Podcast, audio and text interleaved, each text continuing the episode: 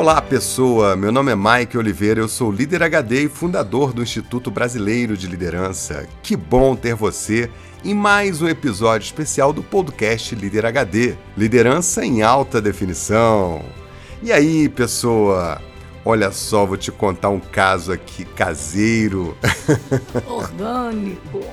É, hoje eu estou aqui Zi relembrando um grande mestre que ela teve na vida dela, um grande mentor, logo no comecinho da carreira, eu vou te mostrar muitas sacadas legais que você pode implementar aí na tua vida para conduzir o teu time e quem sabe, né, se inspirar e também se tornar uma liderança ainda mais inspiradora.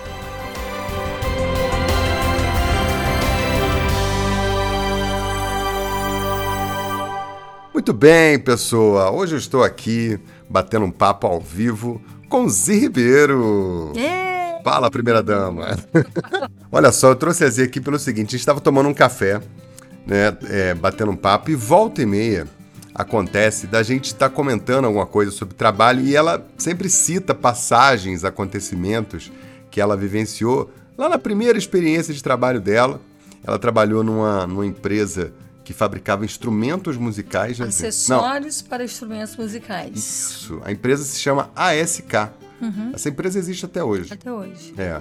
E lá, naquela época, o, um dos donos, né, talvez o fundador... Seu Kodato. A empresa é ASK de Assis Kodato. Daí o nome é ASK, né, da empresa. Uhum. E aí a Zi teve uma, uma experiência muito interessante, porque o, o, o seu Kodato, ele, era um, ele é um oriental, né? Tá vivo ainda, né? Sim. Ele não tá mais lá na, na SK, depois de um tempo ele, ele deixou a, a empresa, já tá... Os filhos assumiram, né? É, tá em outra fase da vida. Mas ele foi, de fato, assim, muito diferenciado, né? Uma liderança muito diferenciada, um ser humano muito diferenciado. Eu queria contar para vocês aqui um pouquinho, a Zi vai falar, né? Mas e pensando no começo lá da carreira, né? Como é que uhum. você foi parar lá primeiro? É, eu era gerente de uma loja, fiquei quatro anos como gerente comercial e depois desse emprego eu fui entreguei um currículo lá para assistente administrativa, na verdade, nessa empresa ASK. Mas isso, cara, tem quase 30 anos. Foi. Tem muito tempo. 93, 94, por aí, é muito uhum. tempo. Sim. E o que mais me impressiona é que o seu Kodato, eu passei pouco tempo com ele, foram acho que menos de dois anos, né? Que depois a minha vida levou, tomou outro rumo. Mas assim, ele era, há 30 anos atrás, um visionário para pessoas, para enxergar talento, potencial, é, e meninos muito jovens, sabe? É, e assim, era muito impressionante a visão que ele tinha de mercado, onde ele queria chegar, onde ele estava, para onde ele queria ir e quem ele queria levar com ele. Então vamos começar do começo para já mostrando as sacadas desse, desse mestre oriental, né? Esse mestre... A primeira sacada foi ele ver esse potencial em mim que nem eu conhecia. então esse, esse mestre ninja, né? O ninja da, da liderança. Ninja, é. Acho que é um bom nome, ninja da liderança. É. Né? E aí, me conta uma coisa: no processo seletivo, você sempre me conta uma coisa. Ele fez um negócio que surpreendeu você. Uhum. O que foi? Então, ele fazia um, uma prova, né? Prova escrita mesmo de conhecimentos gerais. E tinha alguma coisa também na área de matemática, né? Porque em função do, do, do produto em si que eles fabricavam. E, mas o seu Kodato, eu assim, eu nem lembro se eu, se eu passei nessas provas aí, porque a minha área nunca foi de exatas mesmo. O que ele viu em mim foi potencial para ter feeling, para lidar com pessoas. Hum. E foi a partir dali que eu comecei a perceber que eu era uma pessoa que poderia estar atuando até numa área de RH, que é uma área que eu sempre quis fazer. Né? Fiz até uma pós-graduação nessa área anos depois, enfim. Mas ele, mas ele fez uma coisa no processo seletivo, né? Sim. Olha que coisa surpreendente. O seu Kodato ele era tão visionário, porque não importava só para ele a prova, o processo seletivo em si, não. Ele queria entender, conhecer todo o contexto que aquele candidato estava inserido. Um dia eu tava, tinha feito a prova com ele e tal, e aguardando ele. Ele te entrevistava também? Entrevistava. Era uma entrevista e uma prova lá escrita. Uhum.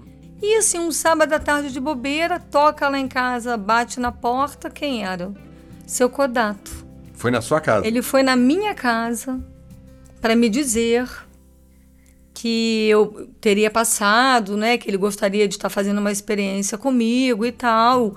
Eu achei aquilo assim esquisito. Falei, uai, o que, que ele veio fazer aqui em casa, né? Mas ele conheceu lá a tua família? Bom, esse que é o barato. Na verdade, ele foi lá para conhecer a minha família, onde eu morava, como que eu me relacionava com eles. Ele queria me conhecer de maneira assim bem é, integral mesmo, como é que era meu relacionamento com meus pais. Mas essa ficha só foi cair para mim depois. Você uhum. estava inconsciente naquela época, né? Mas na verdade, o que ele faz, assim, a gente, é, fala, é, tecnicamente falando, é, a gente sempre diz o seguinte: as empresas é, é, contratam né, um uhum. currículo contratam a técnica e deixam de colocar para dentro a história da pessoa, Exatamente. deixam de aproveitar todo o potencial da pessoa, uhum. né? Aliás, elas nem entendem as pessoas na maioria das vezes. Então, o que ele fazia era muito arrojado, por quê?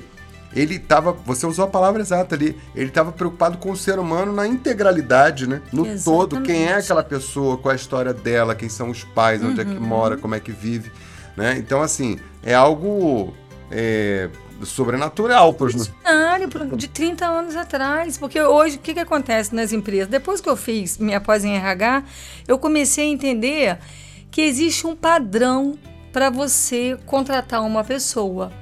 E hoje em dia, um monte de gente fica dando consultoria, entrevistando na televisão, como preparar você para uma entrevista e tal.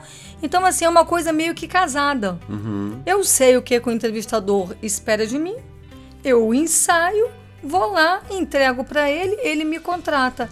E o que, que acontece logo depois?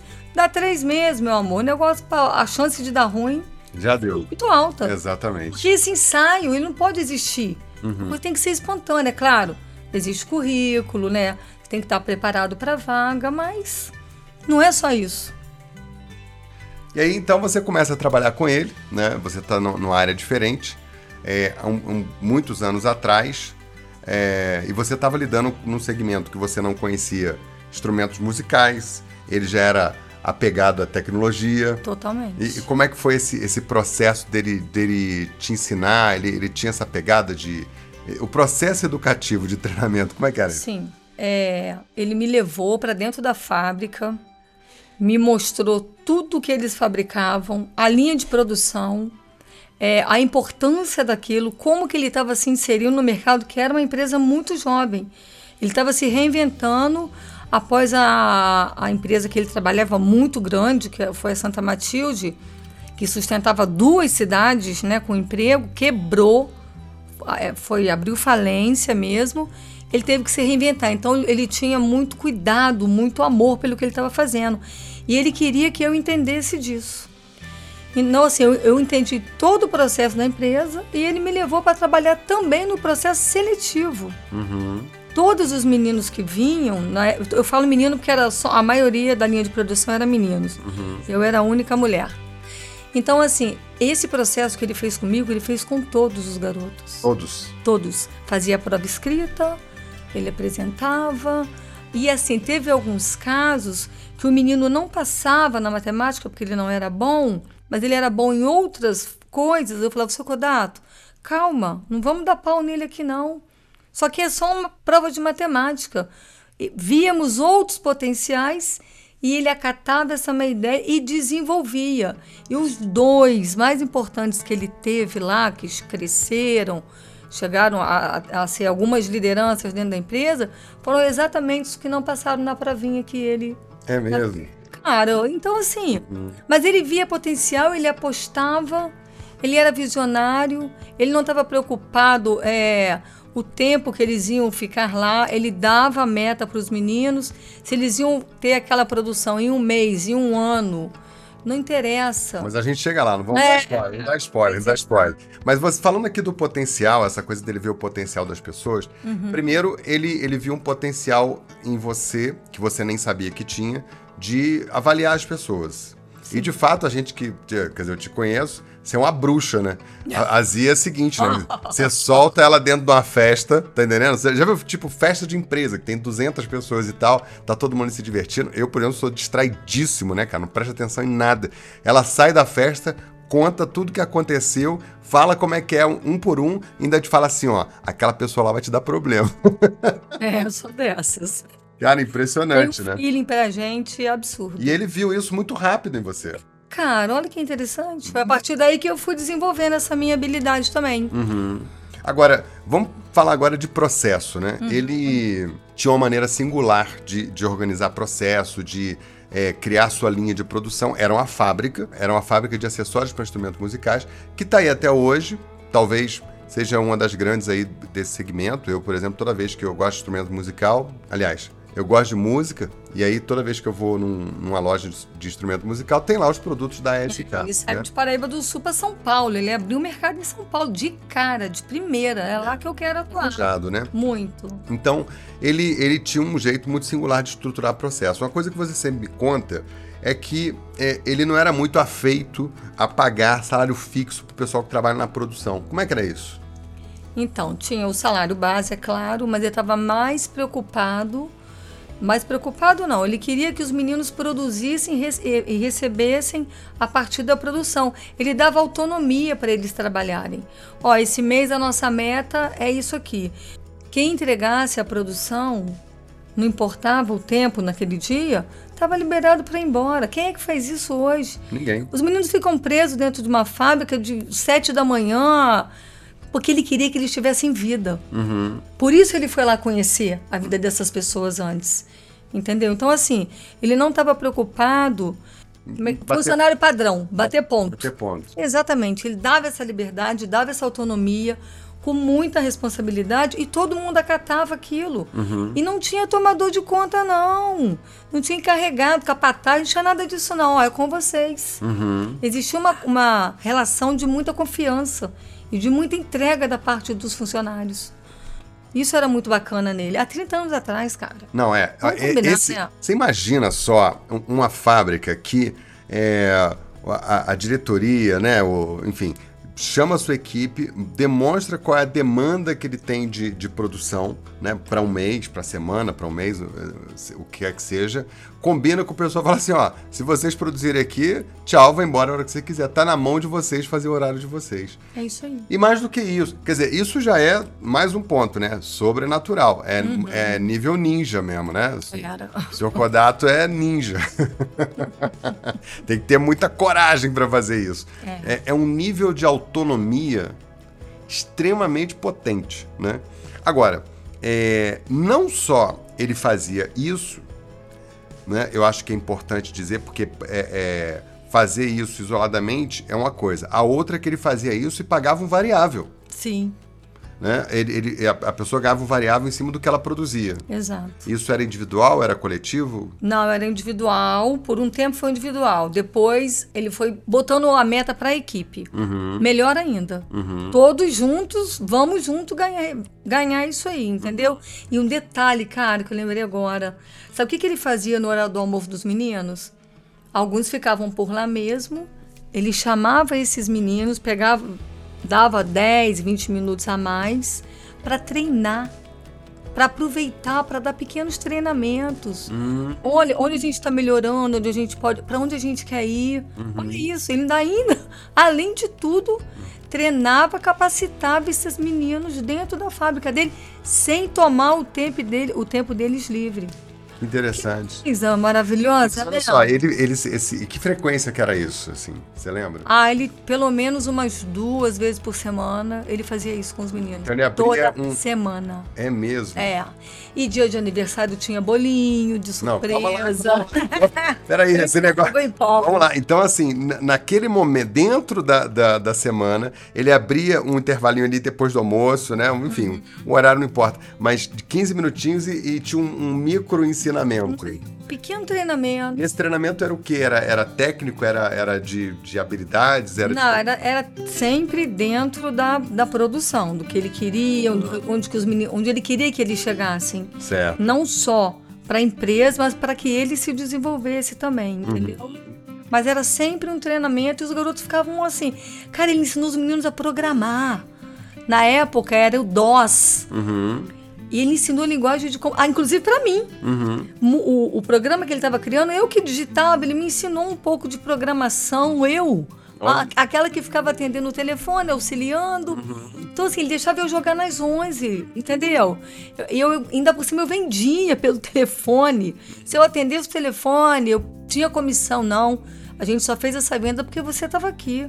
Então, você tem direito. Ele era muito justo. Uhum. Aí te dava comissão sem ser da Só de eu ter atendido. Olha, Porque cara. o vendedor mesmo, eu estava abrindo mercado em São Paulo. Então, Ah. assim, tinha um senso de justiça Aham. que não tem como você não se sentir, pô, cara, eu tô. Prestigiada, né? Pô, e era uma É. empresinha micro, micro, micro, pequenininha, funcionava assim, no fundo de quintal. Uhum. Não é à toa que ele foi para um galpão gigante Sim. e Só explodiu. pra dar dimensão pra quem tá ouvindo, quando ele começou lá atrás, é, você se lembra quando você entrou, tinha quantos funcionários lá? Ah, a gente tinha uns seis. É mesmo, Éramos seis. os seis. E aí, quando você saiu de lá mais tarde, Ah, né? Mas aí ele já foi para uma fábrica muito grande, eu não sei te falar, mas é- era muita gente. Mas é, Empregou muita gente. 200 pessoas, 300? Por aí, mais. É, já- Enorme. Isso naquela época, né? Naquela Quer dizer, época, já, já cresceu, 20 foi um crescimento exponencial, né? Sim, cresceu de forma exponencial, né? Interessante.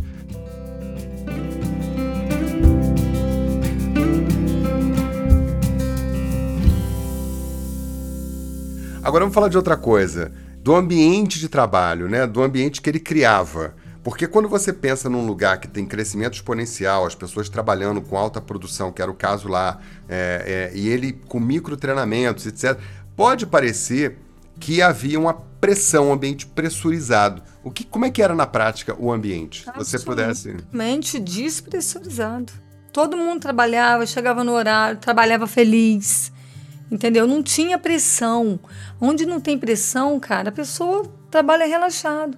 Mas, mas esse. Compromisso com a coisa. Comprome- ele- cada um sabia exatamente o seu papel e a sua importância ali na empresa. E tem outra. Ele já dava participação no lucro naquela época. Ele dava? Eu só fui conhecer mais tarde quando eu fui para o banco. Uhum. Nem na Embratel eu conheci isso. Uhum. Quando eu fui ser gerente de banco. Uhum. Ele já dava, Mike. O que é assim, é, vamos todos juntos, que todo mundo ganha aqui. Uhum. Sabe esse lance do ganha-ganha? Lá era real. Sim. Ganhava, ganhava mesmo. Mesmo. E os meninos ficavam lá por anos. Agora, eh, vou fazer um contraponto. Hum. Se o ambiente era tão easy, tão leve, as pessoas não se afrouxavam? Não, em absoluto, porque eram todos comprometidos. Não existe esse negócio de rédea curta, cara. Isso é uma bobagem. Uhum. Lá não, todo mundo era comprometido. Ele criava um ambiente leve, com responsabilidade. Uhum. né? Eu não me lembro de ter visto nenhuma demissão enquanto eu estive lá.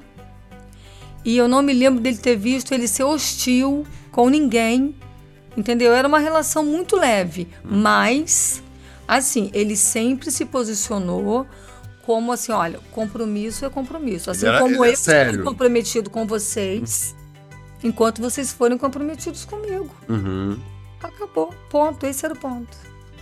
E nessa questão do, do ambiente, quis deixar você dar o spoiler, mas ele, ele também fazia festa ali de aniversário, homenageava o pessoal. O que, que tinha, assim, de- desse tipo de atividade ali que, que também ajudava a compor isso, esse, esse ambiente? Então, eu tinha vindo de uma empresa que eu trabalhei por quatro anos. Eu nunca tinha sido lembrada no meu aniversário. E eu era gerente de uma loja. A minha primeira festinha surpresa no mundo corporativo foi lá. E sabe quem participou? Inclusive os caras que estavam indo no dia. É, Cara, olha que louco. O- a transportadora chegava Uhum. para buscar o material e, e levar. Até eles participaram, tinha um bolo lá para mim. Ele começou a fazer isso com todo mundo. Uhum. Então, assim, ele tava. Se... Um dia tinha café, vamos fazer um café hoje diferente, o café, o lanchinho da tarde, né? Tava sempre preparando um bolinho, uma comidinha gostosa. Sempre fazendo algum pequeno, aqueles momentos mágicos. Uhum. Ele sempre proporcionava um momento mágico para um e para outro. E tem outra. Ele tinha uma relação tão boa com os meninos que quando eles tinham alguma dificuldade com família em casa, eles traziam para o seu Kodato e ele tentava ajudar. Uhum. Olha como o cara estava preocupado, porque ele queria pessoas ali, assim, é, focadas no- na missão ali. Uhum.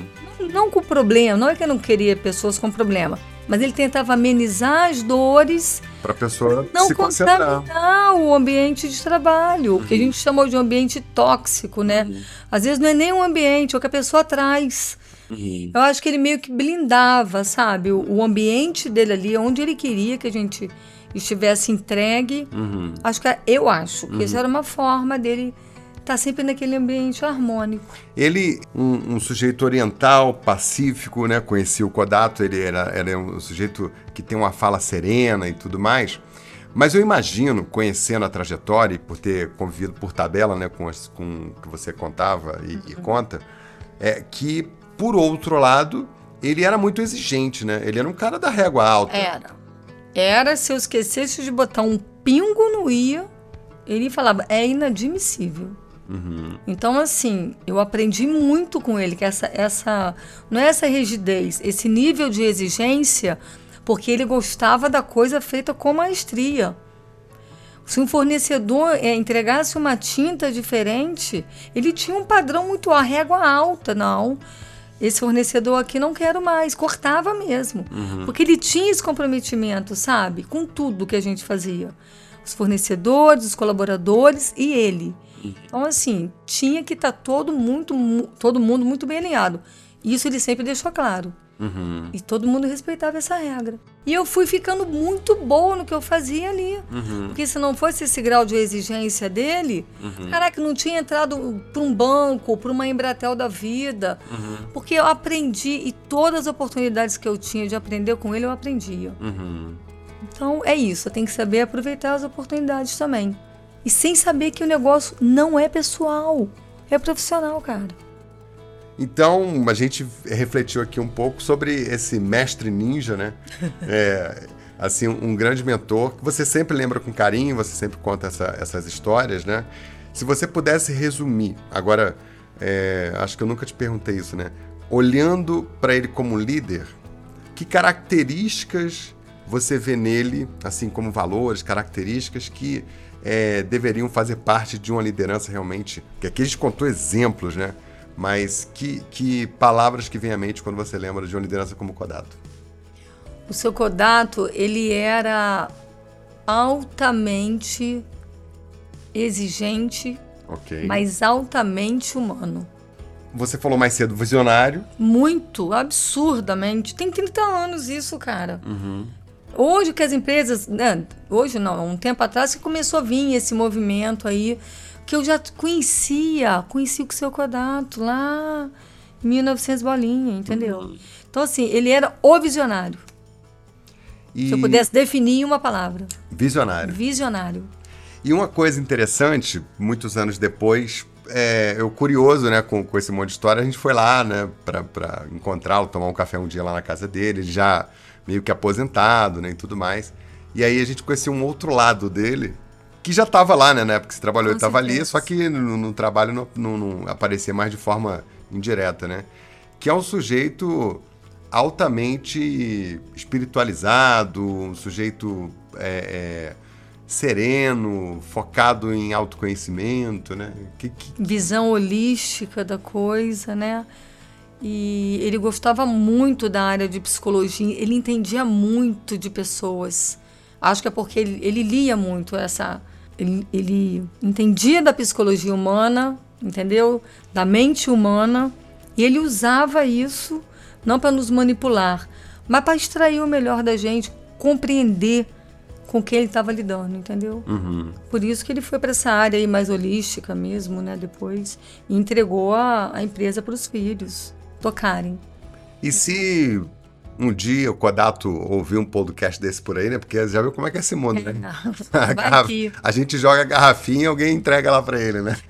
que mensagem, o que, que você diria para ele, né? É, que lembranças você tem, o que você diria para ele? É, eu diria que, assim, a gente viveu, conviveu pouco tempo, né? Não foram muitos anos, mas foi muito intenso. E os ensinamentos dele, até quando ele puxava a minha orelha, talvez aí que eu tenha aprendido mais, eu levei para a vida, eu trouxe para minha vida. E nunca tive um, um, sei lá, um mestre como foi o seu Kodato. Eu lembro dele com muito carinho. Por isso que ele foi esse sucesso todo. é isso.